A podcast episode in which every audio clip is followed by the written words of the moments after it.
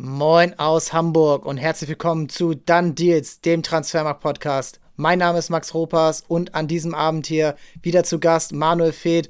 Moin Manuel, wie geht's dir? Es geht gut, Max. Wie geht's dir? Es ist ja nicht mehr lang. Nee, ist nicht mehr lang. Endspurt. Ähm, bei Standpunkt der Aufnahme sind es noch genau 24 Stunden bis zur deutschen Deadline. Dienstagabend 18 Uhr deutscher Zeit. Und heute ist schon einiges passiert. Die Mannschaften sind ja auch alle wieder im Betrieb, inklusive Bundesliga, inklusive zweiter Liga, inklusive aller europäischen Ligen. Und ja, es kommt jetzt langsam in Fahrt. Heute ging es los. Ich habe dann zwischendurch mal zwei, 20 Minuten nicht aufs Handy geguckt, wenn man mal kurz im Telefonat ist. Und dann ist schon wieder ein Deal durch. Und dann schon wieder. Und ihr seht es an der Überschrift, Joao Cancelo, überragender Außenverteidiger der letzten Jahre von Man City, wechselt per Laie zum FC Bayern. Anscheinend eine Kaufoption von 70 Millionen Euro, genau sein Marktwert. Ja, das hat mich aus den Socken gehauen. Ähm, ich habe mitbekommen, dass es nicht mehr so gut lief wie in den letzten Saisons für ihn bei City. Rico Lewis hat ihn so ein bisschen in den Rang abgelaufen, auch Nathan Ake äh, mehr, mehr Spielzeit bekommen. Kai Walker auch ja eigentlich nie wegzudenken aus dieser Mannschaft. Bei der portugiesischen Nationalmannschaft lief es dann auch nicht mehr so gut, auch nicht mehr ähm, Stammspieler gewesen in der K.O.-Runde. Aber jetzt, dass er verfügbar wird und dann auch zum FC Bayern geht, hat man das irgendwie kommen sehen innerhalb der Transfer-Insider-Szene, Manuel? Nee, das kam aus nirgendwo. Ähm, ich habe ja gestern sogar noch wo geschrieben, dass, ähm, dass es eher unwahrscheinlich ist, dass Bayern was macht. Und Hassan Salihamidzic hat ja das auch gesagt, dass, dass dem Transferfenster nichts mehr passiert. Gut, man muss halt auch immer dazu sagen, und das gilt für jeden Club und für jeden Spieler, ähm, dass über Nacht sich immer was ändern kann und dass es die Situation sich immer ändern kann und dass Situationen sich auch auftun können. Und das ähm, scheint ja hier ganz klar der Fall gewesen zu sein, dass ähm, die, die englische Presse schreibt ja bei Joao Cancelao, dass, dass es da einen sogenannten Bust-Up, das kann alles Mögliche bedeuten, äh, Handgemenge, Gemengelage, äh, Auseinandersetzung mit Pep Guardiola gegeben haben soll und dass äh, City dann quasi die Tür aufgemacht hat für einen Transfer und ähm, innerhalb von ganz kurzer Zeit kam Cancelo dann mit äh, dem Angebot von Bayern München. Also das scheint ja schon anscheinend dann schon länger vorgelegen zu haben. Ähm, oder diese Möglichkeit scheint schon länger ähm, existiert zu haben, weil sonst äh, wäre das ja nicht so schnell gegangen. Aber nee, also gesehen hat man das nicht. Ähm, ist natürlich auch extrem spannend wir wissen natürlich, dass der Berater äh, Gestifude, ähm, das ist ja Jorge Mendes ähm, Agentur, schon lange mit Bayern München wegen einem anderen Spieler in Kontakt war und das ist Cristiano Ronaldo, den der Bayern München unbedingt nicht haben wollte. Ähm, aber dadurch war vielleicht dann die Tür offen, um halt einfach vielleicht das durchzudrücken. Ähm, aber es ist natürlich, Max, es ist ein extrem spannender Transfer, weil du hast auf einmal auf der Rechtsverteidigerposition ein Gegenstück zu, zu Alfonso Davies. Ähm, ist ein enormes Upgrade. Und du hast, hast natürlich auch den einfach das, das gesehen, dass ob es jetzt Pavard ist, Masraoui oder auch Stanisic, dass auf der Rechtsverteidigerposition einfach äh, eine Schwachstelle da war. Und diese Schwachstelle hat sich ja nun letztendlich auch in Ergebnissen gezeigt, denn die Mannschaft ist nicht sattelfest, ist sehr schnell ja, zu auszuhebeln, egal ob es jetzt direkt immer über die rechte Seite kommt oder, oder nicht. Die Mannschaft ist nicht stabil genug in der Rückwärtsarbeit und das ist das eine. Andererseits ist aber Cancelo ja der absolute offensive Außenverteidiger. Also er hatte nicht umsonst die Nummer 7 bei Man City, eher eine Außenstürmer-Nummer. Er hat sehr viel Torbeteiligung gehabt zuletzt in der letzten Saison waren es insgesamt 16, ähm, wenn du Champions League und Premier League zusammenrechnest. Wahnsinnig schöne Tore dabei. Also links wie Rechtsfuß, der kann ja linker Verteidiger spielen, der kann rechter Verteidiger spielen. Er wird jetzt bei Bayern, wie du schon angesprochen hast, weil Davis einfach gesetzt ist auf links, wenn er fit ist. Und selbst dann hast du ja noch Daily Blind, der das spielen kann, rechts spielen. Da kann sehr viel zusammengehen, gerade wenn du mal schaust, Leroy Sané könnte vor ihm auf der rechten Seite spielen. Der könnte so, ja, vielleicht Ian Robben imitieren und Cancelo imitiert Philipp Lahm, dass der dann überläuft und eine, ja, wieder eine überragende Flügelzange auch schafft oder überhaupt, also einen, einen Flügel richtig stark macht. Das braucht Bayern gerade, weil sie nicht die Ideen haben durchs Zentrum im Moment. Das ist sehr viel Stückwerk, das ist sehr viel äh, von Einzelaktionen abhängig. Jama Musiala, Sané. Es kann sehr gut funktionieren.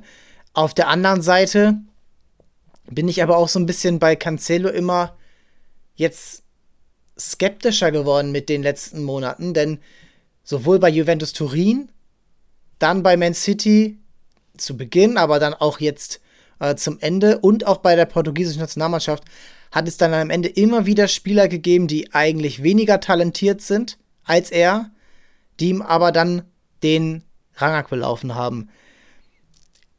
Ist das mit seinen defensiven Qualitäten verbunden oder siehst du da andere Probleme? Ja, ich glaube halt auch einfach, dass du, du siehst halt auch bei Man City hat er sehr viel über links gespielt dieses Jahr. Ähm, und es, es gibt genügend Leute, die gemeint haben, dass, dass Bayern ihn dafür holt, aber ähm, ich sehe das halt eher anders. Ähm, ich glaube schon, dass, dass, dass Bayern ihn als Rechtsverteidiger geholt hat. Ähm, aber man, man sieht halt auch, dass als Linksverteidiger dass es sich das schwerer tut als als Rechtsverteidiger. Und ähm, was was ich halt interessant finde, ist er trotz einer Krise quasi, einer Spielkrise, die er jetzt letztens gehabt hat. Also er hat jetzt äh, in den letzten fünf Spielen, wenn ich hier drauf schaue, drei Spiele verpasst, ähm, laut unserer Datenbank Max. Und ansonsten hat er jedes Spiel von Anfang an bestritten äh, in, in der Premier League. Also 17 Spiele von Anfang an bestritten. Auch in der, in der Champions League immer von Anfang an gespielt. Also ich glaube, das ist bei Cancelo einfach das Problem war, dass der einfach äh, vielleicht das, dadurch, dass sich auch das System ein bisschen geändert hat bei Man City, die haben ja auch ähm, jetzt so einen großen norwegischen Stürmer vorne drin, von dem hast du vielleicht mal gehört, Halland. Ja, er hat ihm ein Traumding vorbereitet, ne? er hat ihm einen Traumvorlage genau, gegen Dortmund ja. gegeben, per Außenriss, das ist ja. alles in, in, ihm, also technisch absolut beschlagen. Ja, und das sind halt so, ja, also ich, ich meine, wenn du so einen Spieler bekommen kannst, ich bin da immer noch ein bisschen baff, dass sich diese Möglichkeit so schnell aufgetan hat. Mir, was mir halt bei Cancelo einfällt, und das ist halt natürlich, ähm, und da kann ich halt auch Nagelsmann so ein bisschen verstehen, warum er auf diesen Spielertyp so abfährt, weil er, er wir wissen ja alle, dass er schon länger auf ähm, einen Spieler wie Cancelo geschielt hat. Ist halt das, ähm, es erinnert so ein bisschen an Angelino bei Leipzig, äh, den er ja auch ähm, ziemlich hervorgebracht hat. Und ähm, was halt Cancelo so extrem gefährlich, gefährlich macht, und ich glaube, das wird dem Bayern auch richtig gut tun, sind halt einfach den seine Halbflanken. Ähm, der spielt eine Halbflanke von rechts in Strafraum rein und schneidet damit das ganze Mittelfeld offen. Das hast du ja bei Man City schon öfters gesehen. Und damit machst du natürlich ähm, aus der Tiefe raus, äh, ergibt es eine extra Waffe für den Rekordmeister, den du, die dir halt einfach momentan total fehlt. Ich bin auch ja so ein bisschen gespannt, wie schnell er sich einfügen kann, um genau sowas zu machen und nicht jetzt einfach nur einmal, sondern als probates, dauerhaftes Mittel in so einer Mannschaft, die ja klar, sie haben gerade Probleme, aber trotzdem natürlich eingespielt ist und natürlich Abläufe hat. Und da glaube ich gerade auch natürlich auch so ein bisschen Not zu erkennen, dass diese Mannschaft irgendwen braucht. Und natürlich nimmst du den dann. Also diese Möglichkeiten musst du nutzen. Wenn jemand dir anbietet, okay, Cancelo, Laie mit Kaufoption. Du hast also alle Trümpfe in der eigenen Hand. Du kannst das sagen, okay, wir gucken uns das an wir zahlen hier ein halbes Jahr Gehalt, vielleicht auch nur einen Teil oder 80 Prozent oder irgendwie sowas. Eine Leihgebühr, die sicherlich irgendwie, wenn es eine gibt, im einstelligen Millionenbereich liegt. Plus dann die einseitige Option zu haben, okay, wir ziehen hier die, äh, oder wir einigen uns mit dem Spieler. Er hat ja anscheinend sofort angenommen, äh, wollte das ja unbedingt. Und dann kann Man City nichts mehr machen, wenn sie diese 70 Millionen zahlen. Und 70 Millionen Man City hat ungefähr, na komm, wir sind bei Transfermarkt nicht ungefähr. Sie haben vor dreieinhalb Jahren 65 Millionen Euro Ablöse gezahlt. Und jetzt, Danilo war da noch mit drin als, äh, als Tauschmasse. Aber jetzt das wieder reinzuholen, okay. Auf der anderen Seite, er ist eigentlich einer der besten Außenverteidiger der Welt gewesen in den letzten zwei, drei Jahren. Ist es natürlich auch ein absolutes Statement, den einfach so abzugeben. Also zu sagen, okay, ja, wir hatten uns hier kurz in den Haaren, dann geh doch bitte, weil ja, können wir nicht gebrauchen. Wir wollen Meister werden, wir wollen die Champions League gewinnen. Wir können hier nur Leute brauchen, die dem Team helfen, dem Team helfen wollen. Und nobody is bigger than the club. Das ist ja so ein bisschen die Perspektive von Manchester City. Ja, ich bin halt auch gespannt, wie Man City darauf reagieren wird, weil immerhin geben sie ja einen Spieler ab, der zusammen mit äh, Trent Alexander-Arnold und Achraf Hakimi und Reece James der wertvollste Rechtsverteidiger der Welt ist. und vor denen ist er der Älteste mit. Abstand. Genau, ist der Älteste, aber trotzdem, ähm, also ich denke mal, dass, ähm, ich meine, Deadline Day, wir zeichnen es jetzt am 30. auf, ähm, wir haben ja noch in England bis volle 24 Stunden oder sogar noch mehr. Ähm, ich bin da gespannt, wie Man City darauf reagieren wird, weil du machst ja nicht so ein Loch auf, ohne dass du dann irgendwie was nachholst ähm, auf der Rechtsverteidigerposition. Ähm, ja, auf der anderen Seite, also du hast aktuell fünf Innenverteidiger, von denen ab und zu genau. mal einer rechts spielen kann. Diaz, Laporte, Stones, Ake, Akanji. Und dann hast du mhm. rechts halt Kyle Walker und Rico Lewis. Und links hast du dann eigentlich nur noch Sergio Gomez. Und Ake, der halt meistens links spielt. Kann sein, muss aber nicht. Ja, also das Geld ist ja bei Man City keine Frage. Nee, das nicht. das ist halt, ähm, wenn du dir das halt anschaust, was die für Möglichkeiten haben, ähm, dann kann ich mir schon vorstellen, dass sie da was machen. Aber gut, die haben halt auch mit Lewis in, jetzt im Pokal, Rico Lewis, junger 18-Jähriger, der hat ja anstelle gespielt.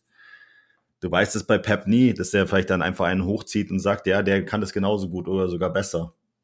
Ähm, also ist halt schwierig bei Man City jetzt in diesem Moment reinzuschauen, um genau zu sehen, was da genau passiert ist und was zwischen Pep und äh, Joao Cancelao passiert ist. Das sind halt einfach so Kleinigkeiten, die vielleicht auch einfach noch ein bisschen Zeit brauchen, bis wir das komplett verstehen, was da passiert ist. Ähm, aber gut, Bayern, Hasan Salihamidzic haben diese Situation halt schnell erkannt und haben halt das, das Größtmögliche daraus rausgeholt. Salihamidzic kannst du eigentlich nur gratulieren.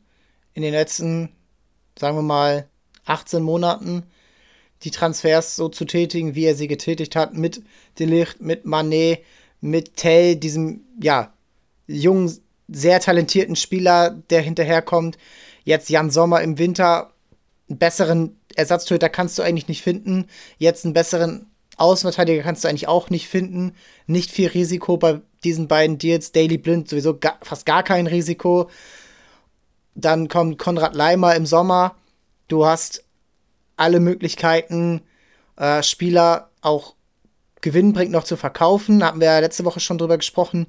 Ähm, gerade in der Offensive, gerade im Mittelfeld, da kann auch mal einer gehen, der 60, 70 Millionen einbringt. Koman, Gnabry sind so aus meiner Sicht die ersten Kandidaten, die mir da einfallen. Ja, und auch davor, Lewandowski, 45 Millionen für einen über 30-Jährigen mit einem Jahr Restvertrag, das ist auch sehr, sehr stark.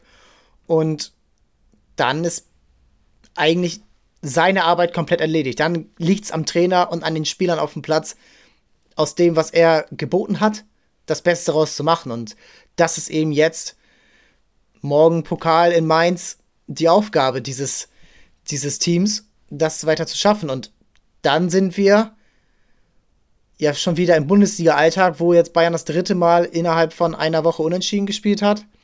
Das dritte Mal irgendwie gute Phasen hatte, aber keineswegs über 90 Minuten überzeugt hat. Und jetzt hat Nagelsmann aber auch keine Ausreden mehr. Jetzt hat er auf jeder Position eigentlich den besten Spieler der Liga.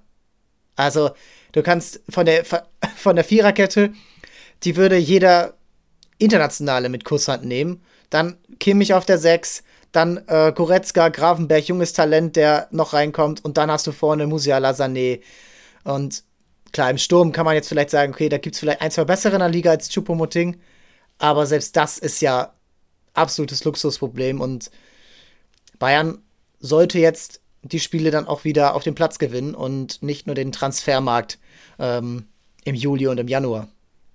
Hm. Genau. Ja, klar. Also du hast es ja auch in der Bundesliga jetzt gehabt. Das erste Mal seit 1978, dass die dreimal hintereinander 1 zu 1 gespielt haben.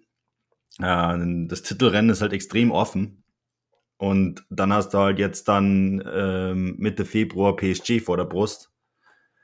Und äh, ich glaube auch, dass das, dieser Transfer halt eine klare Ansage an PSG ist. Ähm, dass du halt quasi sagst, okay, da kommt ein extrem guter Gegner, ähm, der halt auch mit sehr viel, viel, viel Speed kommt. Und ähm, da musst du halt einfach auf der Verteidiger, auf den Verteidigerpositionen extrem, extrem gut aufgestellt sein. Und da reicht halt Pavard und Stanisic einfach nicht.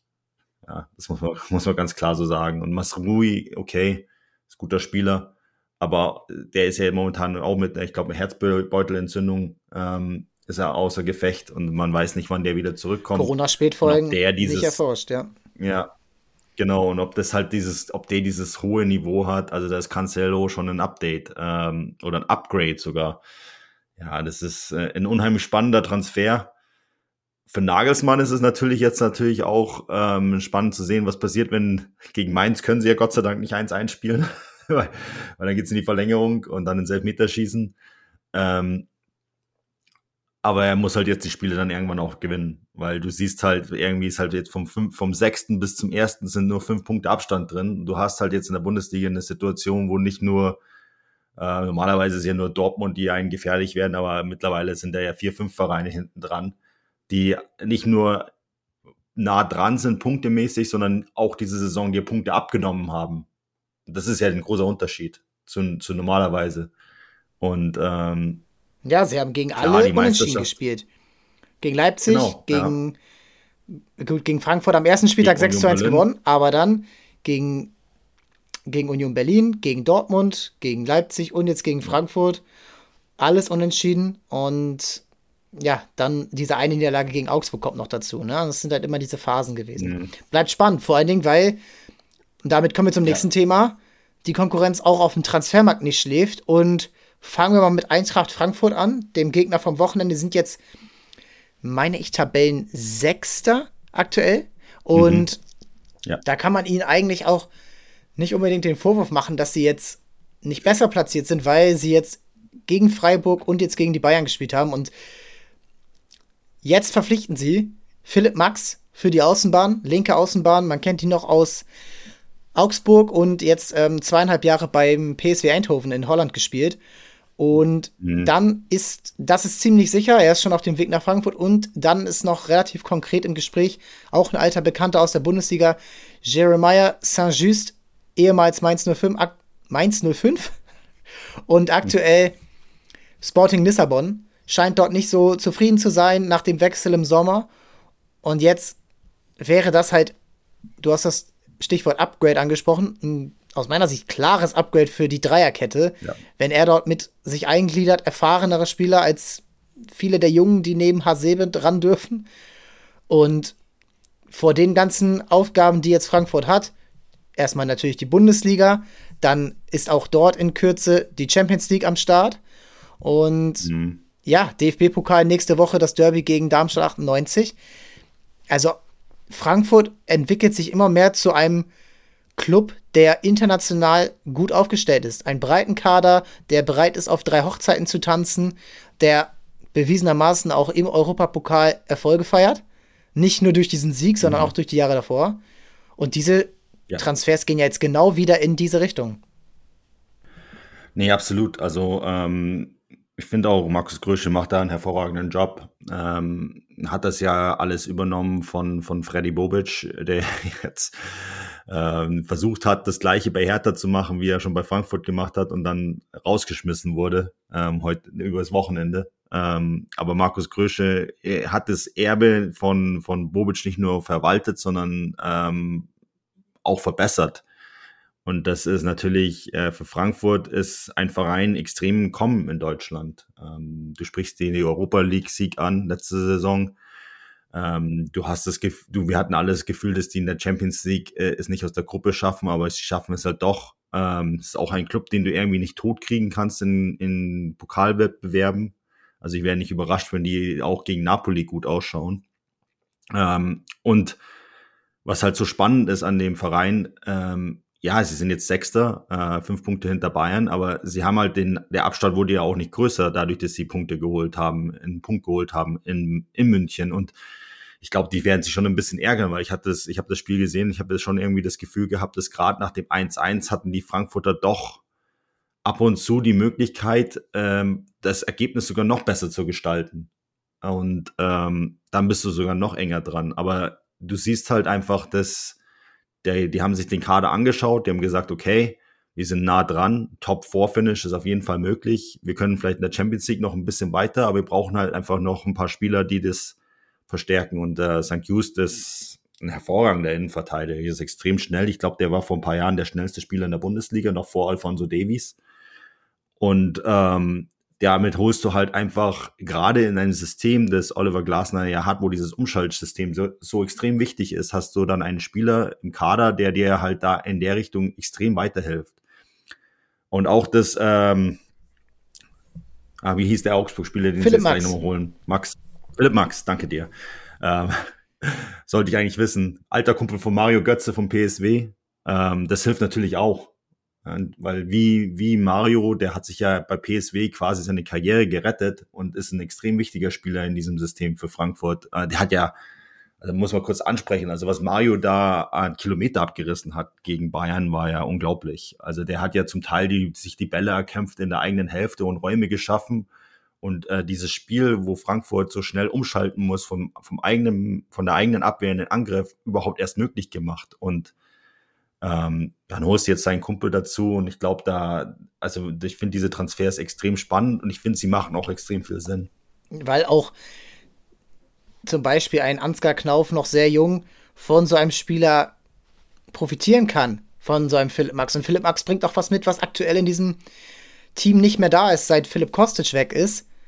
Link, von links Flanken und scharfe Flanken. Dadurch ist er ja eigentlich auch mit in den Dunstkreis der Nationalmannschaft vor ein paar Jahren gekommen, bei Augsburg durch diese messerscharfen Flanken, die, die ja auch gerade bei Frankfurt immer einen Abnehmer hatten. Also erst war es Aller, dann war es André Silva, jetzt ist Kolomoani, der sowas kann. Du kannst theoretisch auch, er funktioniert jetzt nicht ganz so gut Lukas Alario, aber auch der kann sowas verwerten. Und dann hast du mittlerweile Spieler auf der Bank, die du reinbringen kannst, wie ein Jakic, wie ein Kamada, wie ein Bourré, der sich weiter in den Dienst der Mannschaft stellt, obwohl er auch nicht so zufrieden ist.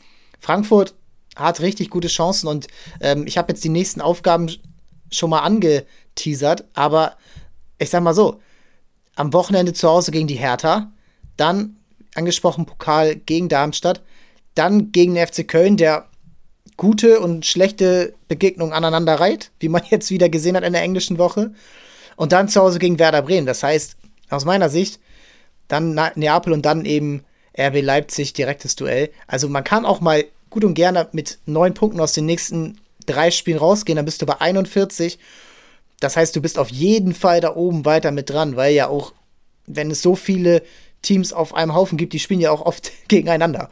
Und ähm, das das macht es halt so spannend und das macht halt auch für Frankfurt diese Saison halt auch so inspirativ. Also die, die müssen jetzt ja eigentlich darauf gehen. Sie können jetzt nicht sich erlauben, okay, wir, wir bleiben bei dem, was wir haben. Das macht äh, aus meiner Sicht überhaupt keinen Sinn und deswegen gehen sie den richtigen Weg. Kommen wir zu einem anderen Club aus der Bundesliga, der richtig aktiv geworden ist in den letzten Tagen, sowohl was das Verkaufen angeht, als auch das Kaufen. Der VfB Stuttgart, abstiegsbedroht wie eh und je, Rang 15. Bruno Labbadia seit Wintertrainer, bisher noch nicht so erfolgreich, wie er sich das erhofft hat. Aber jetzt geht es halt auch im Transferfenster richtig ab. So, was wir die ganze Zeit auch so ein bisschen spekuliert haben, die müssen ja eigentlich noch was machen. Erstmal die Verkäufe.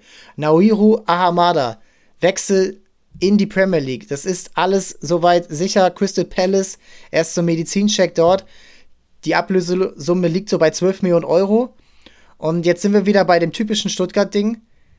Sie haben ihre jungen Spieler, die verkaufen sie natürlich wieder gewinnbringend, aber die Mannschaft, die leidet darunter. Und der Trainer leidet darunter. Es ist von Labadia ebenso überbracht worden. Es war jetzt nicht sein Plan, dass er ihn abgeben will. Aber das Angebot konnte er nicht ablehnen. Und jetzt scheint es auch noch zu sein, dass Borna Sosa an äh, Leverkusen vielleicht verkauft werden könnte. So, das Angebot ist dort, es ist ganz aktuell. Deswegen, Stuttgart wieder ziemlich ähm, äh, wieder im Verkaufen und auf der anderen Seite kommen dann zwei Offensivspieler mit Gilles Diaz von Benfica Lissabon und Genki Haraguchi von Union Berlin. Wieder so typische Stuttgart-Deals wie schon aus dem Sommer, kurz vor Schluss. Sehr aufs Finanzielle betrachtet kann man sagen, super. Aber wenn du wieder mal aufs Sportliche schaust, wieder Rang 15, wieder super eng, ganz, ganz dramatisch unten, dann ist man sich die Frage, ist das das alles wert? Ja, vor allem, weil du halt auch bei Stuttgart unheimlich viel Geld verbrannt hast. Ähm, und du hast halt auch immer wieder wechselnde Führungsriege. Ähm, ich glaube, es ist kein Verein, es, es gibt nur wenige Vereine in Deutschland, die so oft den Trainer wechseln wie der VfB. Und Bruno Labbadia, ähm, muss ich auch sagen, fand ich damals nicht gerade inspirierend, wie der kam, weil den hatten sie ja schon mal. Und ähm, der hat sich ja damals auch beschwert, dass, dass er den Kader immer wieder verkleinern muss und trotzdem irgendwelche hohen Ansprüche hat. Und dann ist er trotzdem wieder zurückgekommen. Aber gut, die sind halt jetzt in der Situation. Ähm, und der Verein hat sich halt irgendwie auch in, in einen Bereich reinmanövriert, wo es halt irgendwie nur zu Top 20 in Deutschland reicht. Also so ganz knapp ja, zweite Liga, Bundesliga immer so auf Messerschneide. Und ich sehe jetzt da, also ich sei mir jetzt nicht böse, aber Max, siehst du da einen Plan? Weil ähm, Genki Haraguchi, okay, da kommt jetzt ein 31-Jähriger. Ähm, ich weiß jetzt nicht, ob der wirklich die Mannschaft besser macht. Bei Gil, also auch bei Gil Diaz muss ich zugeben, richtig kennen tue ich jetzt den Spieler auch nicht. Und du hast ja eigentlich schon extrem hohe Tiefe im Angriff.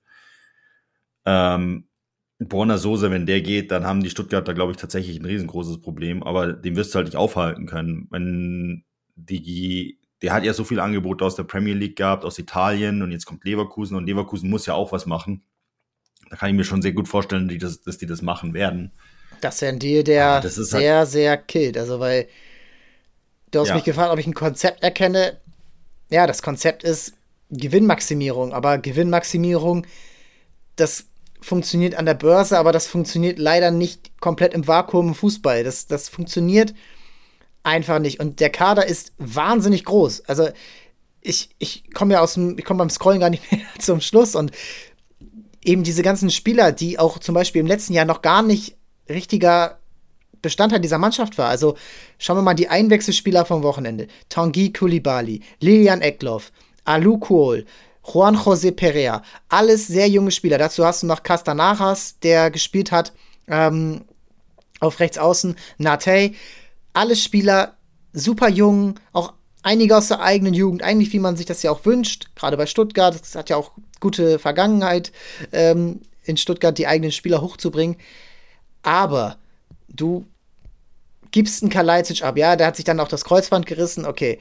Aber ein Spieler. Dann äh, Mangala weg. Bonasosa wäre fast auch im Sommer schon gegangen zu Atalanta. Das war sehr konkret. Jetzt scheint es wieder konkret zu werden mit Bayer Leverkusen, die ja auch links hinten immer gerne nachlegen wollen. Das war ja schon mit Gosens im Sommer. Und ja, dann hast du da eigentlich nur noch Wagnumann, der eher rechter Verteidiger ist. Und dann noch Pascal Stenze, noch einen rechten Verteidiger, der dann eben auf der anderen Seite spielen muss. Also du hast zwei Spieler für zwei Positionen. Ansonsten musst du vielleicht Dreierkette spielen oder einen aus dem Mittelfeld zurückziehen. Ich sehe da sehr, sehr wenig Konzept und ich sehe, dass das wirklich nach hinten losgehen kann. Gerade wenn du jetzt an anderen Positionen dann auch noch wieder neue Spieler reinbringst. Das heißt, es gibt ganz wenig Spieler, die wirklich fester Bestandteil dieser Mannschaft sind. Das sind eigentlich nur Florian Müller im Tor, Ito Anton in der Verteidigung und Endo als Kapitän und vorne Chris Führig, der ja auch immer das Beste aus seinen Möglichkeiten macht, aber anscheinend, ja, auch da wieder auf allein auf weiter Flur ist. So. Und dann hast du einen Girassi, der jetzt am Wochenende aber auch nicht zum Einsatz gekommen ist. Das muss man dann auch ein bisschen abwarten. Also, ich bin sehr, sehr überfragt, was Stuttgart angeht. Und eigentlich hatte ich gedacht, dass durch Mislintats Abgang das jetzt so ein bisschen nachlässt. Sodass man jetzt eher sagt, okay, wir machen hier einen Labadia-Kader, Bundesliga-Erfahrung, wir halten das zusammen, was wir haben und wir halten die Klasse und fangen neu an. Ob das richtig ist, weiß ich nicht. Aber das wäre jetzt so mein erstes äh, ja, Gedankenspiel gewesen zu Stuttgart. Aber das scheint es nicht zu sein. Es scheint prinzipiell so weiterzugehen, wie es vorher war. Du hast halt natürlich, und da ist Stuttgart in der gleichen Lage wie Hertha, du hast halt oft das Problem bei diesen großen Vereinen mit vielen Mitgliedern, und das ist halt Stuttgart und Hertha sind so, dass da halt sehr viel mit Emotionen geführt wird und nicht immer sehr rational. Und, das schwierige ähm, Umfeld. Halt, genau, schwierige Umfeld, das ist ein schönes deutsches Wort. ähm, und du hast halt mit Sven Mislintat, den ich ja auch kennengelernt habe, und auch Freddy Bobic, den ich auch kennengelernt habe, zwei Leute, die ja eigentlich äh, top sind, ja, wenn es darum geht, Spieler zu finden, die besser zu machen und auch den Verein besser zu machen. Freddy Bobic ist ja da auch ein tolles Beispiel dafür. Und die wurden jetzt äh, innerhalb von kurzer Zeit, äh, während der Winterpause, kurz danach, beide entlassen bei ihren jeweiligen Vereinen. Und ich verstehe, dass du, wenn du in so einem großen Verein drin bist, oft Sachen machen musst. Du musst erstmal Geschirr brechen, bevor du den Laden wieder zusammenbaust. Ja? Und das hast du ja bei Bobic, hast du das ja gesehen äh, in Frankfurt, da hat das gut geklappt, da hat er auch Rückhalt gehabt. Bei Sven Mislintat, da hat er in Dortmund im Hintergrund gearbeitet, da sehr gute Transfers mitgestaltet.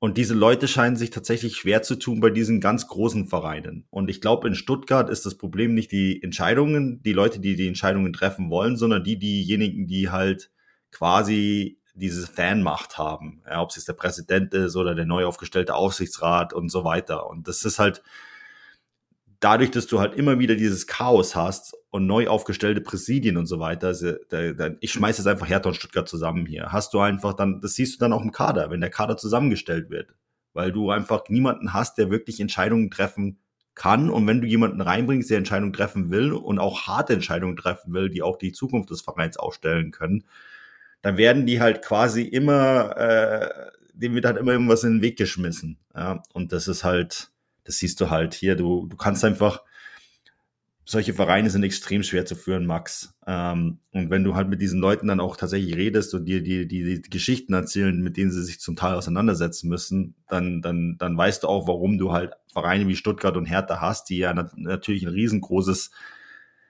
riesengroße Fan, Fangruppierungen haben in Deutschland, warum die sich so schwer tun. Ähm, und bei Stuttgart sieht man das ja, da, da wird jetzt dann wieder bei ihm mit einem anderen Geschäftsführung und anderem Trainer und neuen Sportdirektor rumgebastelt an einem Kader und der hat ja null Profil. Ich, ich nehme hier mal zwei Statistiken raus, die ich, ähm, wenn ich die sehe, da wär, würde ich mich als Stuttgart-Fan einfach nur aufregen. Weißt du, wer die beiden Spieler sind mit den meisten Vorlagen diese Saison bei Stuttgart? Ja, das kann ich dir sagen, weil ich es direkt vor mir habe. Borna Sosa und Sasa Kalajdzic. Ja, die sind jetzt beide weg. Und Kalajdzic war schon im Ahamada hat auch äh, als an drei geteilt und der ist jetzt auch weg. Ja. Und ja, das ist der hat halt, auch zwei Tore geschossen. Ja, das ist halt einfach, das ist Wahnsinn. Also, das, da, da, wenn du dir diese Kaderplanung anschaust und du andauernd Personal auswechselst, die das da zur Kaderplanung, ähm, die Verantwortung für die Kaderplanung trägt, dann brauchst du dich nicht wundern, warum du jedes Jahr in der Bundesliga im, im Abstieg spielst. Das ist wahnsinnig schwer und wir haben einen dritten ja. Verein vergessen, Schalke 04, denn die haben ja, genau. genau. die gleichen Probleme und haben ganz viele Meinungen immer wieder gehabt von Clemens ja. Tönnies, ganz früher Rudi Assauer, Clemens Tönnies, Horst Held, dann äh, ja, zwischendurch Felix Magath, Ralf Rangnick, also alle, auch Ralf Rangnick ist ja auch so ein klares Beispiel dafür, dass er bei Schalke gerne gearbeitet hat, aber schnell dann auch wieder entweder gegangen ist oder gegangen wurde und seine großen Zeiten ja eher bei Hoffenheim und Leipzig hatte, die, das kann man von der Tra Tradition natürlich kritisieren und von der ganzen Auffassung, aber einfacher arbeiten kannst du da.